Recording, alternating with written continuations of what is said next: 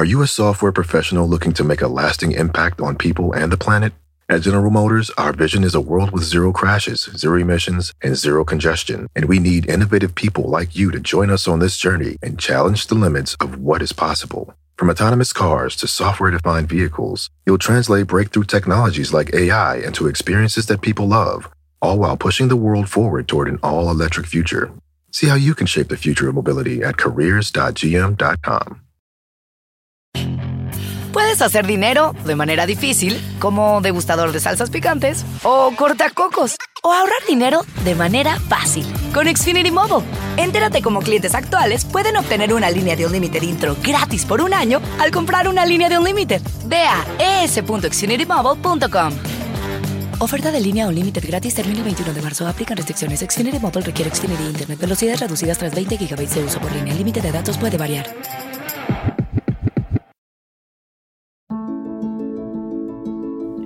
Hola, les habla Tony Hernández y este es el archivo del inmigrante, el podcast latino del Immigrant Archive Project. Cada semana escogemos una entrevista para presentarle de nuestro archivo de conversaciones con inmigrantes destacados. Si disfruta de las historias que compartimos y quiere ayudarnos a traerle más, únase a cientos de otros donantes y haga una contribución deducible de impuestos al Immigrant Archive Project. Gracias a muchos de ustedes, hemos podido recopilar miles de testimonios de inmigrantes que ahora se archivan en la Biblioteca del Congreso de los Estados Unidos.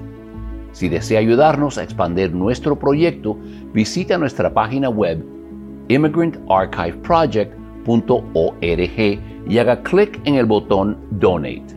Gracias. Esta semana les presento a Tony D'Andrade, el corresponsal de entretenimiento de Primer Impacto. Andrades, como vamos a escuchar, soñaba con trabajar en la televisión desde su niñez en la República Dominicana. Tony emigró a los Estados Unidos en búsqueda de mejores oportunidades y en Miami encontró lo que buscaba, primero en la radio y luego en el Canal 23, la afiliada local de Univisión, antes de asumir un rol nacional en la cadena en el año 97. Hoy día, Tony de Andrade es uno de los pocos afrolatinos en la televisión hispana, una ausencia difícil de justificar cuando uno considera que una cuarta parte de la población latina de este país se identifica como afrolatino. Esta comunidad tiene muy baja representación no solo en los medios americanos, pero a través de todo Latinoamérica. Me interesó mucho platicar sobre este tema con Andrades y a la vez entender mejor al hombre detrás del personaje. Me comuniqué con Tony a través de un amigo mutuo, nuestro director de fotografía, Daniel Godoy, y en pocos días nos vimos de cara a cara en la sala de su casa. Aquí les presento mi conversación con Tony Dandrades. Bueno, yo nací en un barrio que se llama Villajuana, un barrio que antes era un tanto complicado, ¿no? Ha mejorado bastante, está más seguro que antes hoy día. Y, pero no tengo mucho recuerdo de ese barrio porque mis padres luego se mudaron a un lugar mejor en la San Juan Bosco con la esquina Rosa Duarte, que es el lugar donde tengo los mejores recuerdos de mi infancia, ¿no? Ahí es que cada vez que voy a Santo Domingo tengo que ir a ver esa casa y, y, y me pasan la película, ¿no? De, de, todo lo vivido en esa, en esa residencia. Yo recuerdo que yo me encerraba en mi habitación y tomaba trocitos de cartones y creaba un mundo de televisión. Entonces las baterías, las pilas, eran las cámaras. Entonces yo ubicaba un triángulo, sin haber entrado en un estudio de televisión, que sería eh, los over the shoulder y el front shot, el tiro de frente. Entonces esos cartones eran los presentadores. Y la enciclopedia eran los carros que llegaban a una alfombra imaginaria mía, ¿no? Yo ponía los trocitos de cartones como los personajes encima de esas enciclopedias, de esos libros, y lo rodaba y creaba un mundo ahí mágico que nadie sabía en mi casa. Hasta que un día mi mamá entra a mi habitación a limpiarla y con la escoba choca, porque yo escondía los trocitos de cartón debajo de la cama, un compartimiento que había. Entonces un día mi mamá barriendo la, en, mi, en mi cuarto, choca la escoba y caen todos esos pedazos de cartón. Y ella se preocupó porque dijo, este muchacho está loco, jugando un trozo de cartón, ¿no? Y me llamó un psicólogo, me hicieron una prueba ahí con una plastilina, una masilla, me hicieron a un pelotero, le hago un pelotero casi perfecto. Y le dijo, no señor, este muchacho está bien, no hay problema. Y era que yo estaba jugando con lo que iba a ser mi realidad. Siempre me encantó la televisión, siempre iba de público a los programas de televisión República Dominicana. Mi mamá cantaba en el Coro Nacional y me llevaba a, los ensayos en Bellas Artes. Y mientras ensayaba, yo me escapaba tras bambalinas, me iba a los teatros y la cortina, la silla, o sea, muchas cosas que me fueron nutriendo, ¿no? Aparte, mi tío Alejandro de Andrades era cantante. Él tenía un trío que se Los Juglares, muy famoso ya. También tuvo programa de televisión. O sea, que, que yo era, yo no jugaba a los juegos tradicionales, al vaquero, yo era a la televisión todo el tiempo. Una vez mi abuela me, me mandó un proyector de Nueva York, de diapositiva, puso una, una sábana en el patio y le cobraba un centavo a los amiguitos del barrio para ver los cartoons. O sea, yo respiro, respiro audio y, veo, o sea, eh, la imagen y el sonido han estado en mí todo el tiempo, ¿no? Ha sido algo que, que es una maravilla uno trabajar en lo que siempre ha querido. ¿Y en qué momento te diste cuenta que ese iba a ser tu vida? Una cosa es una fantasía de niño, de juego. ¿En qué momento dijiste, bueno, me voy a ganar la vida en esto? Yo estaba seguro de que iba a terminar en esto. O sea, yo sabía que cuando terminara el cuarto año en Santo Domingo iba a estudiar algo relacionado a comunicación. Y así lo hice, ¿no? Emigramos a Puerto Rico en el 83 eh, y yo de inmediato busqué una universidad que tuviera esa, esas materias de, de, comunicación social y la conseguí, Interamericana. Y a la par también conseguí trabajo en un canal que era Canal 24, que es otra historia muy chistosa también. Yo recuerdo que yo pasaba en un autobús, iba a un programa del mediodía que tenía eh, el Canal 2 de Puerto Rico, el show con Eddie Miró. Y el autobús pasaba por un, lugar y decía muy pronto Canal 24. Era un pequeño canal de noticias que venía a abrir pronto Puerto Rico. Y yo le dije al chofer que me dejara ahí, que me, iba a quedar en esa parada. Entonces le digo al seguridad, ¿esto qué es? Y dice, no, un canal de televisión. ¿Y cuándo abre? Pronto wow, a mí me gustaría hacer una pasantía. Esto sin haber entrado a la universidad todavía. Entonces viene eh, la de recursos humanos, eh, apellido Juan eh, López, que estuvo en mi casa hace poco, Brenda López, y le pregunto a Brenda, no, que me gustaría hacer una pasantía. Y me dice, ¿qué tú sabes hacer? Yo había escuchado la palabra editar. Y dije, no, yo sé editar. Ah, sí, pues, ven mañana. Y yo, ok agarré el próximo bus, me paré en el canal 2 y en un break comercial en el show de mediodía le pregunto al camarógrafo, ¿qué es editar? Y me dice, no, es poner imágenes en secuencia, lógica. El caso fue que me convertí en uno, modestia aparte, de mejores editores en tres cuartos, porque aprendí con editores buenísimos como René López, que ahora está aquí en Miami, y editaban en tres cuartos collage frame by frame. O sea, hoy día tú pones en el timeline varias imágenes, le das fast forward y ya tienes un collage. Entonces, por eso mis reportajes son muy dinámicos. Me gusta mucho jugar con la música. Aparte, también toco un instrumento bajo eléctrico. Y vengo de esa escuela, ¿no? De esa edición agresiva, de, de mantener al público cautivo. Y un día, pues, eh, vino un breaking news y Malule González, que también está acá, era la jefa y preguntó quién editó eso. Y le dice la, la que era jefa mi edición, no, eso lo editó César, mi nombre es César Antonio. Y ella preguntó, ¿y quién es él? No, es un pasante. Entonces ahí me emplearon, ahí comencé a ganar 800 dólares al mes y cuando recibí mi primer cheque, lo primero que hice fue comprarle un microondas a mi mamá. Cuando eso salía en los microondas. Y, y son cosas que, que, nunca se pueden olvidar, ¿no? Enriquece mucho a uno como ser humano. ¿Y qué fue lo que te hizo emigrar acá a los Estados Unidos? Bueno, mi papá tenía un negocio, un pawn shop, una compra-venta con un socio en un barrio que se llama Capotillo. Y, y no le fue muy bien, hubo problemas. Y en una yo con unos 16 años, ya estaba cursando cuarto año o tercero de bachillerato. Veo a mi papá al mediodía, que no era usual verlo a esa hora en la casa, llorando, ¿no? El socio lo engañó, hubo un problema económico ahí. Y mi abuelo era puertorriqueño. Entonces mi abuelo había ya pedido a la familia de hace muchos años, mi familia comenzó a emigrar a Estados Unidos en los años 60, ya muchos vivían en Nueva York. Yo tenía tíos que no conocía, pues se fueron muy jóvenes. Entonces mi papá le dice, mira, es momento de emigrar. Creo que aquí no veo mucho futuro. Y ahí fue que mi mamá tomó la decisión. Teníamos dos opciones, Nueva York o Puerto Rico. Si era Nueva York, íbamos al Bronx, a casa de mi abuela. Y ella optó por la cercanía y por quizás más tranquilidad y seguridad, Puerto Rico. Ahí llegamos a casa de mi tío Alejandrito y los cinco, mi hermana que acaba de entrar ahorita, mi hermano Alex, que es militar también, ya ha estado en, Afganistán y en, en Irak, mi hermano menor, y mi papá y mamá, los cinco en una habitación que era más pequeño que de aquí a acá. Duro. Con mi papá, que ronca como cosa loca.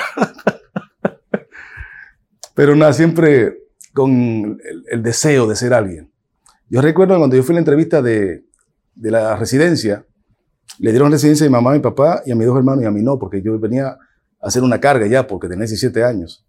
Y yo le dije a la, a la cónsul de Estados Unidos allá, y ella hablaba un poquito de inglés, dijo, I'm going to USA, but I want to, I'm going to be somebody yourself. Eh, no voy a ser uno más del montón. Y ella se, se, se, extrañó, ¿no? De verme hablar ese pobre inglés. Y eso me salvó. Ahí me puncharon, pap, me dieron la residencia. Así fue que te dio la residencia. Sí. Porque mi mamá estaba dispuesta a rechazarla. Sí, te la ganaste. Sí. O sea, mi mamá si no me la daban a mí no me iba a dejar solo allá con 17 años, muchacho. Entonces ella decía, si no, lo, si no le da la residencia a él, la rechazamos toda. Y eso me salvó. No. ¿Y en qué año fue que llegaste acá, a Miami? A Miami llegué en 1994. Llegué también buscando oportunidades. Eh, luego de haber trabajado en televisión en Puerto Rico, trabajé con una línea aérea también, porque mi ex esposa ya está embarazada, no hace falta un poquito más de, plata, de dinero. Y en esa época esa línea aérea daba el Welcome Aboard Ticket, que era un boleto para los empleados nuevos. Con ese boleto vengo a Miami, en una viviendo en el barrio en Alapata. Mi primo me va a buscar al aeropuerto y al día siguiente ya tenía eh, planeado ¿no? ir a Telemundo, Univisión, a la radio, a repartir resumen, a ver lo que pasaba.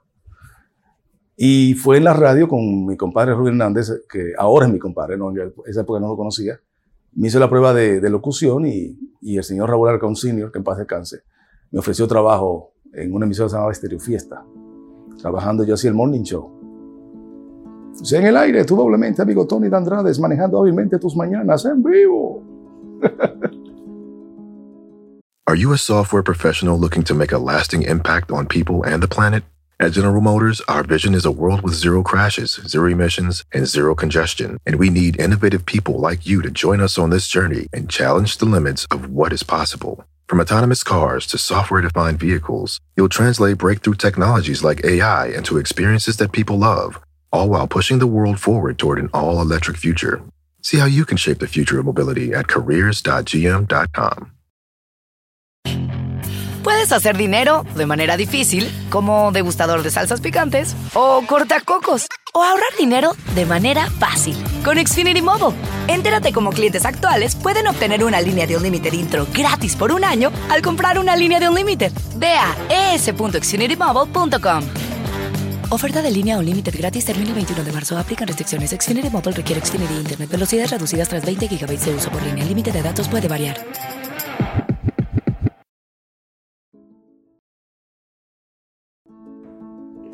Y tu llegada a Univision, cuéntame, ¿cómo? cómo Mira, yo había enviado muchos demos a Univision y a Telemundo estando en Puerto Rico. Yo veo esos demos ahora y ahora entiendo por qué nunca me llamaron ellos. Eran horribles. yo comencé en Telemundo de freelance, de, me llamaban de vez en cuando para hacer hard news. Y en una me ve Carlos Barba, que era eh, eh, gerente del el canal local de Univision aquí en Miami, Canal 23 y estaban buscando una persona para hacer el segmento del tiempo los fines de semana. De, hay una historia que se conecta con esta, porque cuando yo salí del Canal 24 en Puerto Rico, fui al Canal 11 de Puerto Rico, que ahora pertenece a Univision, a hacer una prueba en el segmento del tiempo. Me, me hacen la prueba, no me dan la plaza, pero me dan la prueba, el tape. O sea, lo que yo hice en el croma. Y con esa prueba, yo conseguí trabajo en Univision. porque querían una persona que hiciera el tiempo y yo dije, bueno, yo he hecho el tiempo y eso fue lo que le mostré a Helia Silva y fue un éxito brutal. O sea, yo duré cinco años haciendo el segmento del tiempo los fines de semana con un rating impresionante. O sea, más que, más, más que el noticiero de lunes a viernes. Yo iba en vivo en cuanto a fiesta vi en Miami, en cuanto a carnaval. Eh, una vez hice el segmento del tiempo lanzándome de un bungee jumping, o sea, cosa loquísima que a la gente le encantaba y que y que yo recuerdo con mucho cariño, ¿no? Porque muchos de esos reportajes fueron nominados a los Emmy. En el 99, pues ya paso, gracias a Rey Rodríguez, a, a, la cadena. Primer impacto que hasta el sol de hoy, ahí estamos. ¿Qué es lo que más te ha sorprendido de esa experiencia? Yo lo que creo que lo más importante de estar en la televisión hispana en Estados Unidos es que llego a muchos lugares. O sea, llego toda la, yo voy a Latinoamérica, mucha gente me conoce en Estados Unidos, Los Ángeles, Nueva York, y en mi país. Es muy importante, o sea, y ha abierto puertas porque no hay mucha gente como yo en la televisión. O sea, no mucho mulatito, chaparrito, dominicano. Y, y, yo creo que me he ganado el cariño de la gente, ¿no? Y entonces muchos muchachos que se ven en la casa, quizás ya decepcionados, de que no, no, eh, me gusta la televisión, pero no veo gente como yo, ¿para qué lo voy a estudiar? O sea, no voy a conseguir oportunidades. Entonces me ven a mí y creo que es un aliciente para ellos, ¿no? De, de motivarlos a que sí se puede, si se pone empeño y, y, y se es eh, persistente en esta profesión. Y te siente con esa responsabilidad encima de representar a, a esos que no se ven muy, muy, muy a menudo en la televisión. Claro, claro, y, y lo he expresado, lo he expresado en el aire eh, cuando he tenido la oportunidad de hacerlo, ¿no? Creo que hace falta más personas eh, de mi color en la televisión y mucha de la culpa la tienen pues las agencias que contratan personas para los comerciales que no son el prototipo a veces de la misma región donde están vendiendo el producto, ¿no? Yo he ido a lugares como mi país, República Dominicana, en los billboards, en las vallas, tú no ves lo que tú vas a encontrar en la calle caminando. Que es el mulatito, la chica con el pelo crespo, o sea, veo unas rubias con ojos verdes que no se consiguen allá. Eso pasaba con las novelas también de México, eh, estuve en Perú también, y no, me gustaría ver una persona con, con rasgos, tú sabes, indígenas quizás, como el caso de, de Pariso, ¿no? Que estuvo nominada al Oscar. Eh, y, y, eso es algo que, que lo tengo como una misión, ¿no? Porque no es fácil lo que he pasado. Yo he tenido muy buenos momentos en esta carrera, pero también ha habido momentos en los que te ponen a pensar y dicen y dices, ah, esto no debe pasar. Tony, háblame de tu familia aquí en casa y tu familia en Univision. Bueno, yo estoy casado con una norteamericana, Amy Rose Dinges. Ella, ella de Detroit, Michigan. También es eh, periodista. Ella trabaja en el Miami Herald. Eh, y nuestra... Nos conocimos de una forma muy loca, porque ella vive en mi país, fue a un intercambio de estudiantes, eh, y yo viví acá, yo voy de vacaciones, la conozco en un programa de radio y ya tenemos ya 16 años casados y, do, y, dos niños. Y es, y es una relación muy linda porque tengo lo mejor de los dos mundos, ¿no? Ella norteamericana, le encanta mi cultura y viceversa. Y nos va muy bien. En cuanto a mi trabajo, pues es como una segunda familia. Porque uno a veces pasa más tiempo en el trabajo y viajando con los compañeros y se crea una hermandad, y se crea una hermandad increíble. O sea, tengo camarógrafos que son mis hermanos. O sea, Juan Carlos Guzmán, el mismo Daniel Godoy. O sea, es, eh, un ambiente muy familiar, muy familiar y, se disfruta muchísimo. Y como te digo, esto es pasión. O sea, no hay nada mejor que uno ejercer una profesión que tú la ames. Eso no es trabajo, es pasarla bien. Y Tony, ¿tu mayor orgullo cuál es? Mi, ma mi, mayor orgullo es llegar a mi país y que la gente me trate con el respeto que me trata. Y lo siento, lo siento. Cuando camino por las calles, cuando llego al aeropuerto, ellos se sienten orgullosos de lo que yo he logrado, de lo que ellos han visto, ¿no? Y, y yo espero que nunca defraudarles. Yo quiero siempre ser un, un, ejemplo a seguir para mi comunidad, para mi raza, para la gente de mi color y para todo aquel que habla español. Tony, esa, esa famosa línea tuya, qué bien, cuéntame, ¿cómo fue que se te ocurrió? Yo tengo un amigo que, que le dicen el gallo, que es un mulato como de seis pies, pero habla muy finito. y, y, el gallo yo lo conozco trabajando yo en la radio, porque la emisora no se escuchaba en Miami, entonces yo tenía, cuando te, te llamaban, tú respondías a llamada, porque era la única que entraba. Entonces el gallo me llamaba frecuentemente y en una despiden al, al, al, al que hace el control en la madrugada. Él dice, yo puedo hacer ese trabajo. Yo, no, pero él trabajaba en Avis lavando carros. Y lo contratamos y se convirtió en uno de los mejores operadores. Y ahí creo, llegó una amistad, bueno, fue compadre mío, es compadre mío, fue padrino de mi boda. Y el gallo es muy dicharachero. Eh, por ejemplo, él iba al cine y, te, y tú le decías, oye, eh, gallo, se llama José, vi una película en, en, en, tercera dimensión y el audio estaba increíble. Entonces te decía, ah, qué bien. Entonces a mí se me pegó, pero yo le hice un arreglo y le subí el tono. ¿Ves? Qué bien, qué bien.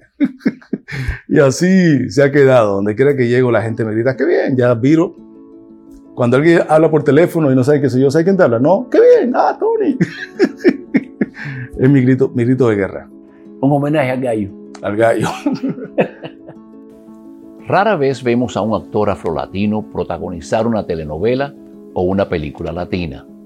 Y da pena, porque como bien Tony de Andrades nos explicó, Los medios, en todas sus formas, tienen un inmenso poder y la televisión en particular puede influenciar e inspirar, tal como lo ha hecho nuestro invitado por más de tres décadas. Si le gusta el programa, favor dejarnos un rating de 5 estrellas y un review en Apple Podcasts. El archivo del inmigrante es coproducido y editado por Iri González. Nuestro director de fotografía es Daniel Godoy. Para más historias, favor visitar nuestra página web immigrantarchiveproject.org. Les habla Tony Hernández. Gracias por escucharnos.